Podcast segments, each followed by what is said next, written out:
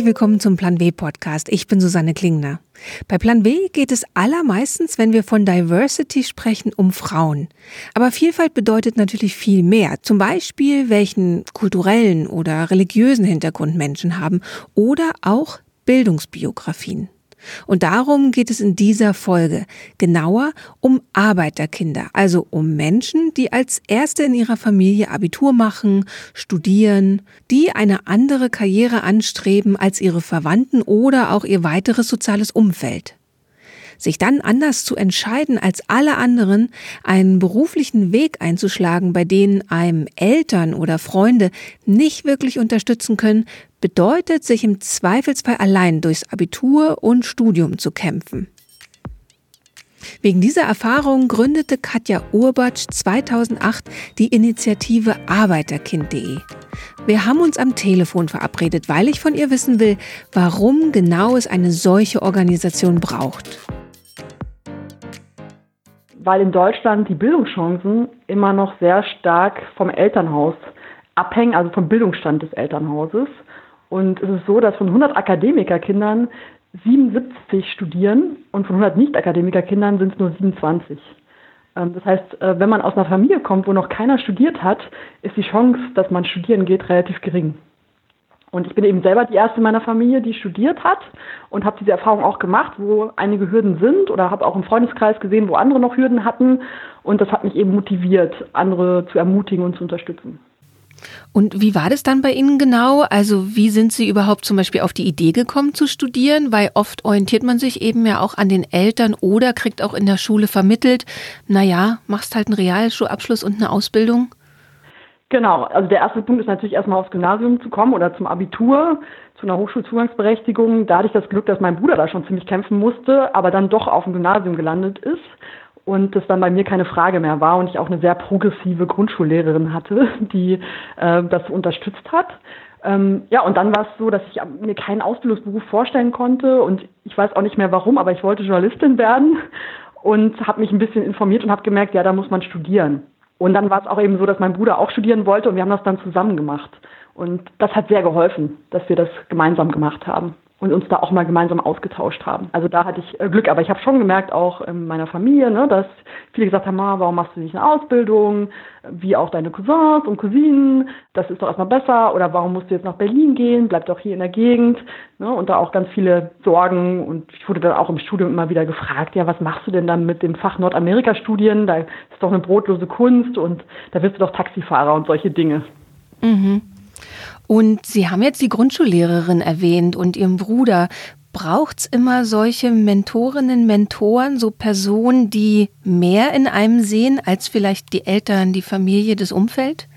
Ja, das ist ganz wichtig, dass man Vorbilder hat und dass man auch Mentorinnen und Mentoren hat, äh, die das Potenzial erkennen. Und ich muss auch sagen, ich habe sehr viel Glück gehabt, dass es immer wieder Menschen um mich herum gab, die mein Potenzial gesehen haben und mich gefördert haben. Das war zum Beispiel der Pfarrer, das war mein Basketballtrainer und ja, meine Eltern konnten das eben nicht so leisten. Ne? Also die wussten auch nicht, was ich für ein Potenzial habe und hätten auch nie gedacht, wenn sie, glaube ich, ehrlich sind, dass ich jetzt das mache, was ich heute mache. Das hätten sie mir vielleicht nicht zugetraut, weil sie sich selber vielleicht nicht so viel zutrauen.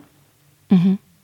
Was sind dann so auf dem Weg die konkreten Hürden? Also was sind die Punkte, wo man Unterschiede merkt, zum Beispiel wenn die Mitkommilitoninnen, Mitkommilitonen eben Akademikereltern haben, dass irgendwas anders ist? Ja, es natürlich hängt das ganz viel mit der Förderung auch zusammen, die man schon in der Kindheit genießt. Ich merke das jetzt auch bei meinen Nichten. Ne? Das ist eben was ganz anderes, wenn man Eltern hat, die sehr bildungsaffin sind, die die Kinder immer wieder versuchen zu fördern, wo es ganz viele Bücher im Haushalt gibt, wo immer geschaut wird, was können wir noch für die Kinder tun, ähm, dass die Eltern bei den Hausarbeiten helfen, dass die, ähm, ne, dass einfach die Eltern immer da sind und unterstützen und natürlich auch eine andere Sprache häufig sprechen, einen anderen Bildungsstand haben und die Kinder kopieren das natürlich auch. Und dann ist es für Kinder auch selbstverständlich, dass sie das machen, was ihre Eltern machen. Und wenn die Eltern studiert haben, ist es eben auch selbstverständlich, dass man das dann macht. Und ja, die haben eben viel mehr Unterstützung. Und bei Kindern aus nicht akademischen Familien, die haben häufig eben nicht so viel Förderung. Ähm, da wissen die Eltern eben häufig nicht genau, wie sie sie fördern können oder haben keine Zeit und haben eben ganz andere Probleme. Ähm, und ähm, können eben auch nicht unterstützen, gerade wenn es dann darum geht, einen anderen Weg einzuschlagen als sie selber. Deswegen empfehlen ja viele dann auch den eigenen Weg, weil sie sagen, da können wir dich unterstützen, da wissen wir, wie das geht mit der beruflichen Ausbildung. Aber dann, wenn es um Studium geht, sind sie häufig eben auch ratlos, weil sie sagen, ja, da können wir dir nicht helfen. Und natürlich ist auch die Studienfinanzierung ein ganz großes Thema. Also vieles auch mit, was mit Finanzierung zusammenhängt. Ne? Also auch Nachhilfe finanzieren, Sportverein finanzieren, das kostet natürlich auch alles Geld. Und dann ist auch die Frage, hat man das eigentlich zur Verfügung? Arbeiterkind.de setzt dann genau da an, also zum Beispiel zu sagen, wir helfen dir zum Beispiel das Studium überhaupt zu verstehen, also das System zu verstehen. Also man muss sich ja einschreiben in Kurse. Ähm, wir helfen dir, Anträge auszufüllen, solche Sachen. Ist das dann so die konkrete Hilfe oder ist es eher eine grundsätzliche Ermutigung? Das ist eigentlich beides. Also wir haben eben ehrenamtliche Gruppen in ganz Deutschland, 80 an der Zahl mit ähm, Studierenden und auch schon Berufstätigen, die häufig selber als Erste aus ihrer Familie studieren oder studiert haben. Und die sind halt unsere Vorbilder. Und äh, die gehen zuerst einmal in die Schule, um erstmal Schülerinnen und Schüler zu ermutigen zum Studium und sie auch schon mal zu informieren. Also wir haben mhm. da eine Präsentation, die heißt, warum studieren, was studieren, wie finanzieren, um erstmal einen Grundüberblick zu schaffen. Und wir erzählen unsere eigenen Bildungsgeschichten, um eben zu erzählen, wie der Weg aussehen kann. Ähm, denn einige wissen vielleicht schon, dass sie studieren möchten, wissen aber nicht, wie es geht und haben vor allem auch immer Angst vor der Studienfinanzierung. Und andere haben vielleicht schon mal drüber nachgedacht, aber große Zweifel und sagen, nee, das ist ja nichts für mich, das kann ich eh nicht machen oder ich bin nicht gut genug oder das kann ich nicht finanzieren oder ne, große Unsicherheit und Zweifel und da wollen wir erstmal Mut machen. Und wenn sie sich dann entscheiden, dass sie studieren möchten, dann unterstützen wir eben bei solchen Fragen wie Studienfinanzierung, BAföG, Stipendien oder auch die Fächerwahl. Da kann man sich dann mal mit Ehrenamtlichen austauschen, die was ähnliches oder das gleiche studieren. Ähm, und dann sind wir eben eine große Community, wo man zu den offenen Treffen kommen kann ähm, und darüber sprechen kann, über die Herausforderungen, die man hat oder sich auch dann gleich mit engagieren kann. Und wir sind auch auf Bildungsmessen, wir machen häufig Sprechstunden. Also wir versuchen einfach mit unserem eigenen Erfahrungsschatz äh, weiterzuhelfen und sind sozusagen die großen Geschwister, die man nicht in der Familie hat. Ihre Arbeit, wenn Sie die so beschreiben, kriege ich so ein bisschen das Gefühl, dass es eigentlich der Staat machen sollte, oder? Also ist es auch ein Thema, was bei Ihnen ähm, immer mal wieder aufkommt, dass eigentlich ja Bildungschancen, könnte man ja auch so sehen, sollte der Staat schauen, dass die allen, bei allen gleich sind? Natürlich ist es Aufgabe des Staates, für gleiche Bildungschancen zu sorgen, aber natürlich das, was wir leisten, das kann der Staat häufig nicht leisten. Natürlich gibt es Beratungsstellen und mit denen kooperieren wir auch sehr stark, aber die können sich natürlich nicht so viel Zeit nehmen wie wir. Und die können natürlich auch nicht so persönlich sein wie wir. Die müssen ja auch eine mhm. professionelle Beratung machen. Und bei uns ist es eher so was Informelles, was Niedrigschwelliges, ähm, dass man bei uns erstmal eben kommen kann und wir hören zu, wir haben Zeit, wir tauschen unsere Erfahrungen aus, also auch so eine emotionale Ebene, die sehr, sehr wichtig ist und das können eben offizielle Beratungsstellen, die häufig ja auch sachlich agieren, nicht leisten. Ne? Und wir kriegen ja auch staatliche Fördermittel, aber es braucht eben vieles. Es braucht natürlich Strukturen und es braucht eine Sensibilisierung auch für diese Thematik und man muss als Staat auch drüber nachdenken, wie man das gewährleisten kann. Aber das eine ist aber immer auch, dass Strukturen da sind und häufig sind sie ja auch da. Also theoretisch könnten ja Nicht-Akademiker-Kinder mit Abitur einfach studieren. Da steht der Staat ja nicht dagegen. Aber häufig sind es ja emotionale Hemmschwellen oder eben Hemmschwellen, was die Studienfinanzierung angeht. Wo sicherlich noch was passieren muss, ist das Thema Studienfinanzierung. Ja, was würden Sie sich da wünschen? Na, also das BAföG wurde jetzt erhöht, das finde ich auch super. Allerdings, was häufig übersehen wird, ist, dass ähm, angehende Studierende, die aus finanzschwachen Familien kommen, wahnsinnig in Vorleistung gehen müssen und das BAföG erst sehr spät kommt. Mhm. Also zu spät. Das Geld kommt nicht, wenn man die Kosten hat. Und das heißt, das ist für viele, die aus wirklich finanzschwachen Familien kommen, fast gar nicht möglich zu studieren, weil man muss ja ein Studentenzimmer haben, man muss da die erste Miete zahlen, man muss eine Kaution bezahlen, man muss einen Umzug bezahlen, man muss die Semestergebühren bezahlen, all diese Dinge. Also es sind häufig über 1000 Euro, mit denen man in Vorlage gehen muss.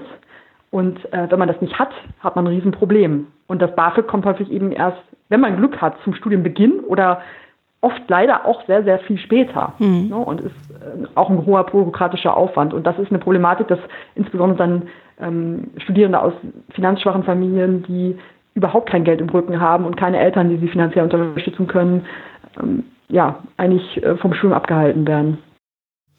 Und wie kann man Sie kontaktieren? Also Webseite, Telefon, was auch immer? Genau, also wir haben eine Internetseite arbeiterkind.de Und da ist eine Deutschlandkarte und da findet man alle Gruppen, die wir haben und da auch die Kontaktinformationen von den Gruppen in der Nähe und die kann man kontaktieren. Und wir haben zum Beispiel auch ein Infotelefon, das man anrufen kann.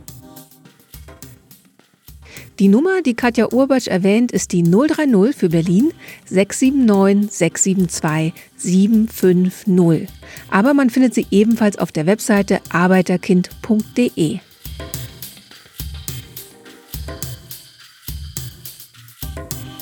Nach einer kurzen Pause spreche ich mit drei Menschen, die ähnliche Erfahrungen wie Katja Obatsch gemacht haben und sich deswegen heute in München als Mentorinnen bzw. Mentor engagieren. Werbung. Der Plan W Podcast wird ermöglicht von LinkedIn, dem Karrierenetzwerk. Hier können sich Mitglieder austauschen, von anderen inspirieren lassen und selbst Beiträge schreiben.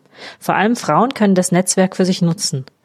Mein Name ist Julia Christoph, ich bin 35 Jahre alt, circa jetzt ein Jahr bei LinkedIn und ich mache hier die Öffentlichkeitsarbeit. Wir wollen heute über ein Programm sprechen, was ihr habt, das heißt LinkedIn Discuss. Erklär doch mal, was die Idee dahinter ist. LinkedIn Discuss ist so eine Art Mini-Kampagnenreihe, bei der wir bewusst auf LinkedIn Themen ansprechen, von denen wir glauben, dass sie sehr wichtig für eine Arbeitswelt sind. Also es sind konkret Themen, wo man das Gefühl hat, hier stimmt die Arbeitswelt noch nicht ganz. Welche Themen habt ihr denn da bis jetzt besprochen und wie war denn so die Rückmeldung? Ein Thema, das wir besprochen haben und das wahnsinnig viel Resonanz hatte, ist das Thema psychische Gesundheit am Arbeitsplatz. Das ist ein Tabuthema weiterhin in Deutschland, ist aber ein Thema, das wahnsinnig viele Menschen betrifft. Was war euer Impuls und was kam dann auch zum Beispiel für Beiträge dazu? Der Impuls war auch eine Recherche, die wir dazu gemacht haben, die zeigt, dass vier von fünf Menschen am Arbeitsplatz durchaus unter den Folgen von Stress zum Beispiel leiden. Anderes Ergebnis war, dass Frauen besonders häufig betroffen sind.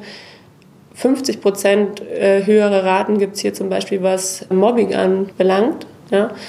Aber die allerwenigsten glauben eigentlich, dass ihr Arbeitgeber ernsthaft was tut, um hier ja, Prävention zu gewährleisten. Und das haben wir als Impuls reingegeben und da zeigt sich, es sprechen aber sehr viele dann doch darüber. Also wir waren wirklich begeistert von der Resonanz, die wir bekommen haben, auch von Menschen, die sich wirklich Mühe machen, lange ihre Perspektive zu schildern ähm, und sehr detailliert mit praktischen Beispielen hier aufzeigen, wo sie Probleme sehen. Also dieser Bedarf, das Menschliche in der Arbeitswelt durchaus nach außen zu kehren, ist auf alle Fälle da.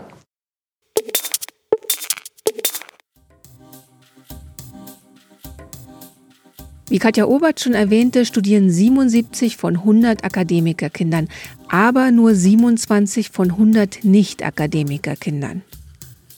Ich habe drei dieser Nicht-Akademiker-Kinder getroffen, die heute schon lange erwachsen sind und wegen ihrer eigenen Erfahrungen Mentorinnen bzw. Mentor bei arbeiterkind.de geworden sind.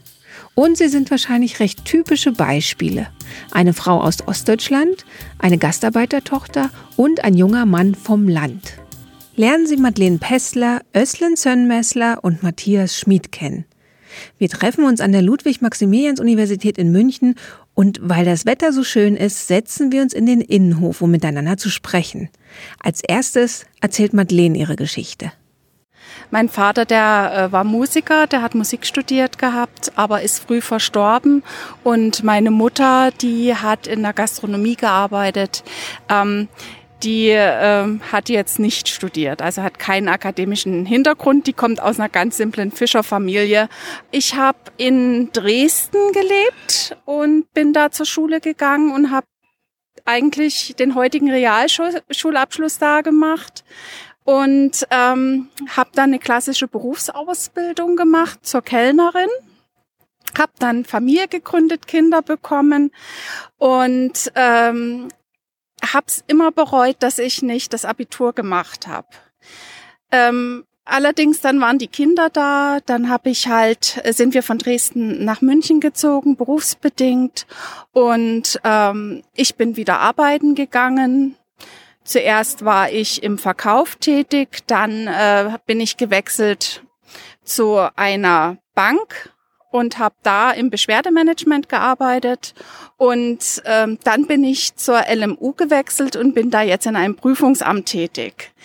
Ähm, es gab diese Hochschul Satzungsänderung, ähm, wo es darum ging, um neue Bildungswege aufzutun. Das heißt, ich habe kein Abitur gemacht. Ich bin als beruflich Qualifizierte mit Anfang 40 äh, an die Fernuni in Hagen gegangen, habe mich da eingeschrieben und habe Bildungswissenschaft studiert im Bachelorstudiengang im Teilzeit neben meiner beruflichen Tätigkeit.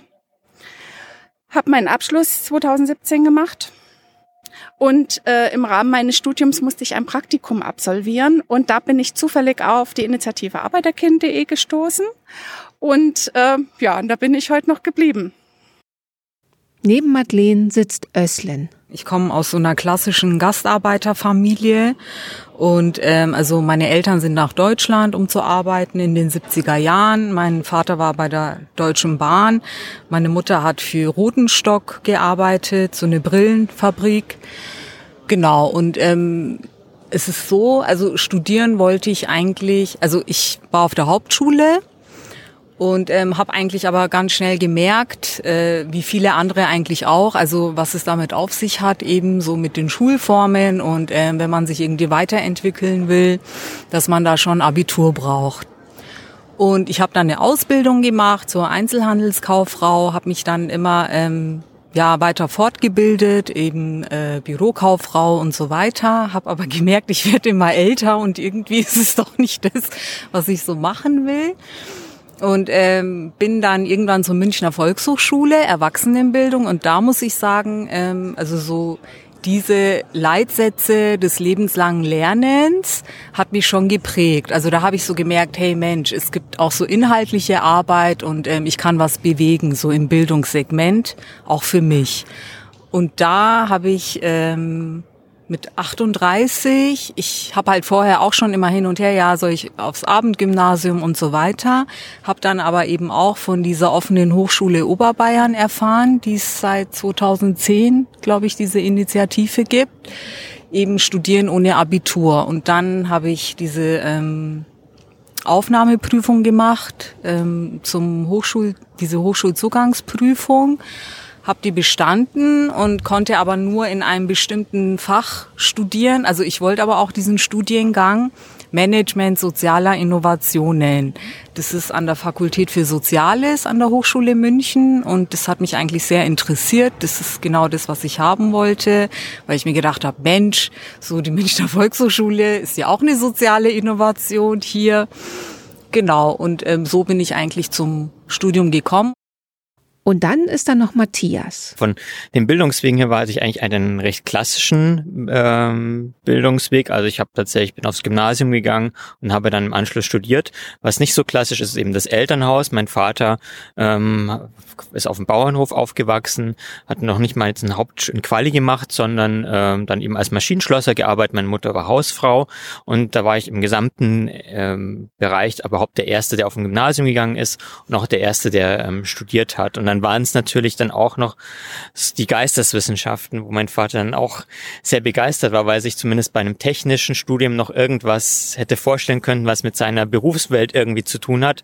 Aber was man genau als Philosoph und Sozialwissenschaftler macht, das war ihm nicht so klar, weil das äh, bei allen anderen technischen Berufen, da weiß er da, das ist bei allen technischen Studiengängen weiß er, da hängt der, und der Beruf damit zusammen, aber auf einen Philosophen ist er noch nie so wirklich gestoßen und den braucht man eigentlich auch nicht. genau, und da musste ich mich halt auch durchsetzen. Das war natürlich, man merkt natürlich in so einem geisteswissenschaftlichen Studiengang ist dann der Anteil der äh, Arbeiterkinder recht gering, weil die meisten tatsächlich dann auch was sehr, ja, sagen wir mal, Sicherheit bietendes Stud wählen als Studienfach, beispielsweise Wirtschaftswissenschaften oder eben die technischen Studiengänge.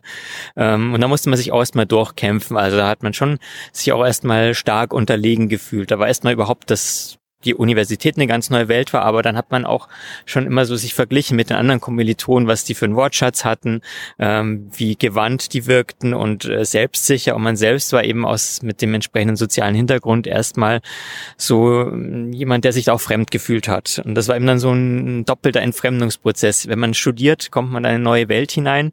Man löst sich eigentlich so von den von der Vorstellungswelt, von den Erwartungen der Eltern. Aber in dieser neuen Welt ist, muss man auch erstmal ankommen. Das dauert dauert dann eben länger, wenn man dann eben immer noch sagt, ja gut, da merkt man irgendwie schon, da sind die Eltern, haben zumindest studiert äh, und da wird das ihnen schon vorgeprägt und ich musste mir das selber erarbeiten. Hat manche Vorteile, manche Nachteile. Also Vorteile die man vielleicht auch erst gar nicht sieht, ist natürlich, dass wenn, wenn man sowas mal gemeistert hat, sich in einer neuen Umgebung selbstständig zurechtzufinden, alles aus eigener Initiative herauszumachen und nicht, weil die Eltern irgendeinen Weg einem vorgeben, sondern auch zu sagen, ja gut, da bin ich jetzt Pionier und ich stehe das auch durch, selbst wenn jeder in meiner Familie die Augen verdreht, was ich denn da eigentlich mache. Ähm, wenn man das mal so durchgestanden hat und dann auch so ein bisschen auch Autodidakt ist, auch dann eben lernt, durch bestimmte Codes auch zu erlernen, wie man sich so verhält, wie sich Leute verhalten, die aus einem anderen sozialen Hintergrund kommen, dann hat man schon mal so einen Lerneffekt und der hilft einem dann in anderen Situationen weiter. Wenn wir jetzt beim Thema Eltern schon sind, also ähm, welche Rolle haben eure Eltern jeweils so gespielt? Also du hast ja schon erzählt, da war so ein großes Unverständnis, ja. Gleichzeitig können es ja auch Eltern sein, die vielleicht selber dann nicht studiert haben, aber sagen, hey Kind, das ist total wichtig. Viele Eltern sagen ja, meinem Kind soll es mal besser gehen und ermutigen einen, mehr Bildung zu erlangen, als sie selber hatten. Welche Rolle haben die Eltern bei euch da gespielt? Also bei mir war es so, wie ich äh, den Entschluss gefasst habe, nochmal zu studieren, trotz Kinder, trotz Job, ähm, war meine Mutter, ja, nicht sonderlich angetan von der Idee, was willst du da noch damit? Du hast deinen Job, du hast dein Einkommen, äh, was soll das jetzt noch? Das heißt, vorher, als, als du noch klein warst, war sie auch nie eine treibende Kraft, die gesagt hat, Mensch, magst du nicht vielleicht doch? Nein, also in der Hinsicht nicht unbedingt. Also wenn ich jetzt von Anfang an gesagt hätte, ich will unbedingt studieren, hätte sie sicherlich gesagt, ja, mach, in Ordnung. Aber irgendwo war das bei mir nicht im Kopf drin, dass ich das unbedingt will. Und bei ihr schon dreimal nicht. Besser ist Ausbildung machen und äh, Geld verdienen und die, sich um die Familie zu kümmern. Wie war es bei dir? Haben deine Eltern gesagt, Mensch, wir sind jetzt als Gastarbeiter hergekommen, aber du sollst eigentlich mal was, also mehr Ausbildung genießen als wir? Ja, das auf jeden Fall. Also die Kinder sollen es natürlich zu etwas bringen und was Besseres werden. Und ähm, die haben aber auch relativ schnell gemerkt, also durch diese Schulform, auch gerade hier in Bayern mit den Hauptschulen, jetzt Mittelschulen, dass es so ein bisschen begrenzt ist. Also dass man wirklich sich sehr, sehr anstrengen muss, um da wirklich was zu machen. Und das hat sich auch wirklich gezeigt. Ne? Also so diese ähm, soziale Ungleichheit oder Selektion, wenn eben, ich meine, meine Eltern haben den ganzen Tag gearbeitet, wir haben uns auch irgendwie selber versorgt. Klar ähm, gab es hier und da mal so Hausaufgabenhilfe und sowas, aber das reicht halt nicht aus. Also das können die Eltern eben auch bestätigen ne, von Kindern, die jetzt auf dem Gymnasium sind. Und ähm, als ich das aber doch im Erwachsenenalter eben offenbart habe, da hat meine Mutter auch gesagt, Mensch, du hast doch jetzt alles, du verdienst dein Geld, bist selbstständig und alles, was willst du denn dann noch? Aber sie hat das schon gut verstanden, nur, nur für sie war das eben ganz, ganz weit weg, ne? weil das war halt schon so verinnerlicht.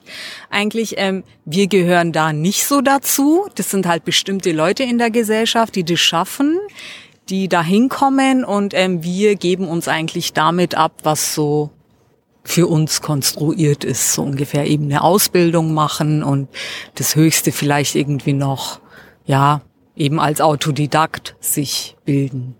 Und wie waren deine Erfahrungen auf der Schule? Ähm, Gab's da, also hast du gemerkt, weil man hört immer wieder, dass Lehrer dann eben auch tendenziell sagen, Mensch, also zum Beispiel Kinder von Migranten, dass sie sagen, die sind schlau, aber haben halt eben zu Hause nicht die Eltern, die sich mit denen hinsetzen können und lernen können. Deswegen empfehlen wir mal das Gymnasium gar nicht erst.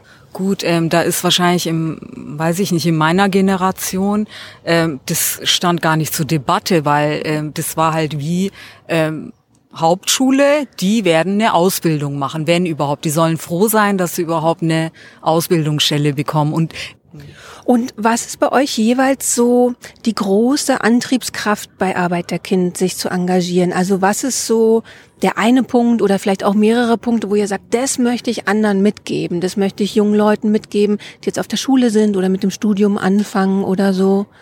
Ich habe immer noch als starkes Motiv, dass ich, ähm, also ich kenne immer noch auch ähm, Schüler, Schülerinnen, die auf Mittelschulen sind oder halt äh, Realschule, die ähm, will ich ganz stark eigentlich ähm, darin stärken, dass sie äh, weitermachen, dass sie studieren, ne? weil ich merke, ich meine, klar könnt ihr auch eine Ausbildung machen, aber das ist schon so eine Kraft, äh, wo ich merke, die haben auch Lust zu lernen, ne? sich Wissen anzueignen und vielleicht weiterzumachen und darin stärke ich die. Ja. eine Form von Bestärkung, die man vielleicht selber gern gehabt hätte, wenn man jetzt irgendwie im engeren Umfeld niemand hatte, der das schon irgendwie vorgelebt hat und der auch dann irgendwie sagt, ja, das ist jetzt alles richtig so.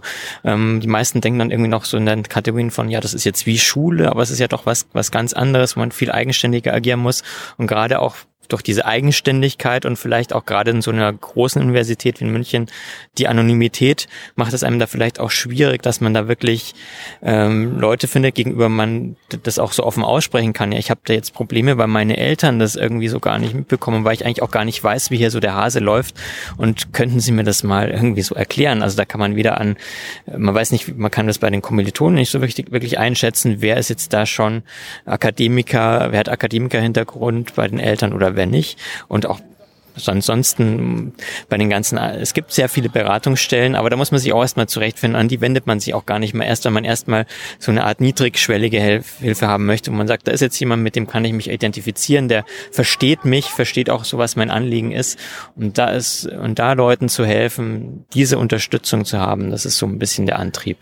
Hast du da noch konkrete Beispiele, wo du sagen kannst, ähm, genau diese Sachen, das hat mich dann auch überrascht, wie einfach man das lösen kann, wenn ein jemand an der Hand nimmt oder eben so Dinge, wo du gesagt hast, pff, die haben dich selber völlig überfordert und dann hat die Hilfe einfach ganz konkret was gebracht?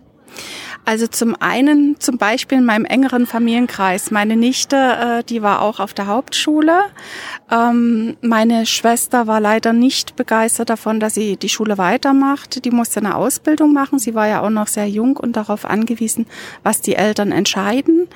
Ähm, und ähm, ja, schon zu sehen, wie sich Eltern dagegen stellen können, dass das Kind sich weiterbildet, nur um eben halt zu sagen, ja, du hast deine Ausbildung, du hast einen Job, egal ob der Spaß macht oder nicht, du hast dein geregeltes Einkommen und dieses Kind will eigentlich wirklich was ganz, ganz anderes und das ist so weit weg von denen ihrer Vorstellungs Kraft, ähm, dass ich wirklich damals schon angefangen habe, äh, meine Nichte dahingehend aufzubauen. Komm, du schaffst das, mach das. Ähm, sie ist dann auch tatsächlich äh, zum Jugendamt gegangen, hat ihre Situation geschildert und es ging dann wirklich so weit, dass sie von daheim ausziehen konnte, in ein betreutes Wohnen für Jugendliche kam.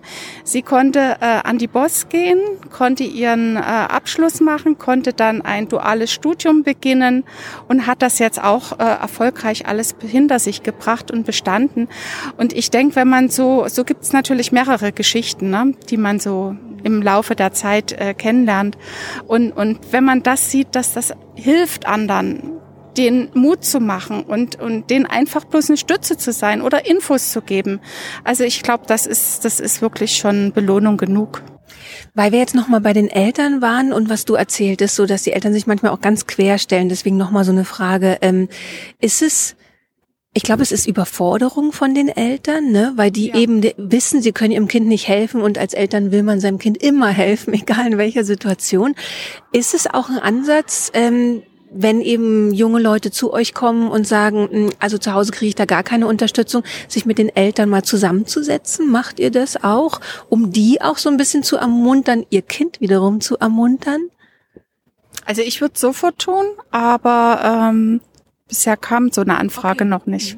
Es ist eigentlich nicht, nicht üblich. Es kam schon mal vor, dass ich dann beispielsweise, nach, nachdem ich jemanden beraten hatte, ähm, es ging um ein afghanisches Mädchen, wo es dann auch äh, um handfeste finanzielle Problematiken gibt. Also es war eine Familie, beide Elternteile lebten von Sozialhilfe ähm, und die, äh, und es waren glaube sieben Kinder und die konnten sich auch noch nicht mal so die äh, und Hilfsbücher leisten, um fürs Abitur zu lernen. Äh, und als sie dann gesehen haben, ja, ich habe ja dann, hab dann äh, einer geholfen, zumindest ein äh, Schülerstipendium zu bekommen, was dann zu einer gewissen finanziellen Unterstützung im Monat geführt hat, womit sie sich dann eben zusätzliche Bücher leisten konnte. Und als sie dann gesehen hat, ja, sie hat das ganz gut geschafft, das Abitur, und dann hat sie dann einen Studienplatz bekommen und jetzt mittlerweile ein Stipendium, dann wurde ich auch mal von den Eltern eingeladen, wo sie mir auch dann äh, geschildert haben, dass sie da erstmal sehr skeptisch waren und gerade auch, weil sie tatsächlich noch ein bisschen so in den Bänken verwurzelt waren, ja gut, das ist ja jetzt ein Mädchen, das muss jetzt nicht unbedingt studieren ähm, dass sie dann durchaus auch eine Anerkennung dann hatten für den Weg, den äh, das sie zurückgelegt hat. Begegnet euch das eigentlich noch oft? Also ihr arbeitet ja alle hier bei Arbeiterkind München und in Bayern, also statistisch es gibt so Zahlen, die sagen, dass Mädchen noch sehr oft gesagt wird, du musst nicht studieren, äh, Realschule reicht auf jeden Fall erstmal, weil du heiratest später. Hört ihr solche Geschichten noch oft, dass, dass Mädchen direkt sagen, wegen ihres Geschlechts wären sie nicht ermutigt, einen höheren Abschluss zu machen? Ich glaube, dass das eher in den ländlichen Regionen der Fall ist. Ähm, weil da sind doch noch die Strukturen so sehr auf Familie geeicht und nicht auf Selbstverwirklichung, ähm, dass da da doch äh, seitens der Eltern auch äh, gewisse Richtlinie vorgegeben wird ähm, und die Mädchen möglicherweise sich nicht immer trauen, da auch mal auszubrechen und ihren Weg alleine zu gehen, weil da ist der Familienverbund noch wesentlich stärker mitunter als in der Stadt. Also ich habe das bei mir, also im Studiengang gab es äh, durchaus Kommilitoninnen, die das erzählt haben, also die auch berufsqualifiziert eben dann studiert haben. Ähm, ja, also das gibt's durchaus wirklich, dass vielleicht nicht so direkt, aber schon irgendwie so im Familienbild das so festgelegt ist, ja, es reicht, wenn du eine Ausbildung machst, ein bisschen was verdienst, aber den gesamtfinanziellen Background, das wird dir dann schon der Mann geben, weil die verdienen ja sowieso mehr. Mhm. Also ich bin im ländlichen Raum Bayern aufgewachsen, also im dorflichen Umfeld.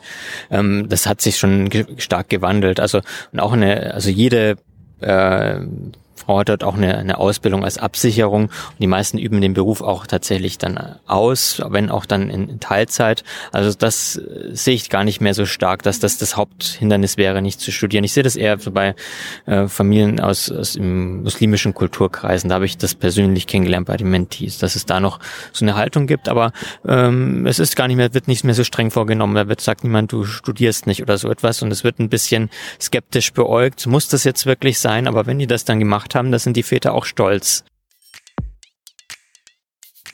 In den letzten Jahren hat Deutschland stark aufgeholt, was die Studierendenquote im internationalen Vergleich angeht. 58 Prozent aller jungen Menschen hierzulande beginnen ein Studium, mehr als die Hälfte von ihnen beendet es auch.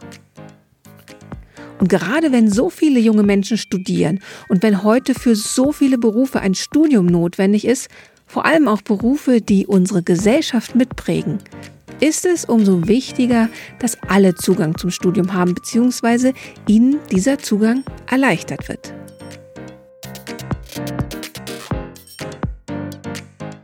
Das war's für dieses Mal. Ich bin Susanne Klingner. Ich hoffe, wir hören uns nächstes Mal wieder. Abonnieren Sie den Podcast, dann verpassen Sie keine Folge und empfehlen Sie uns gerne weiter. Der Plan W Podcast ist eine Haus 1 Produktion für die Süddeutsche Zeitung. Editing und Sounddesign machte Miko Sophie Kümel. Die Titelmusik ist von Katrin Rönecke. Das Cover gestaltete Dirk Schmidt.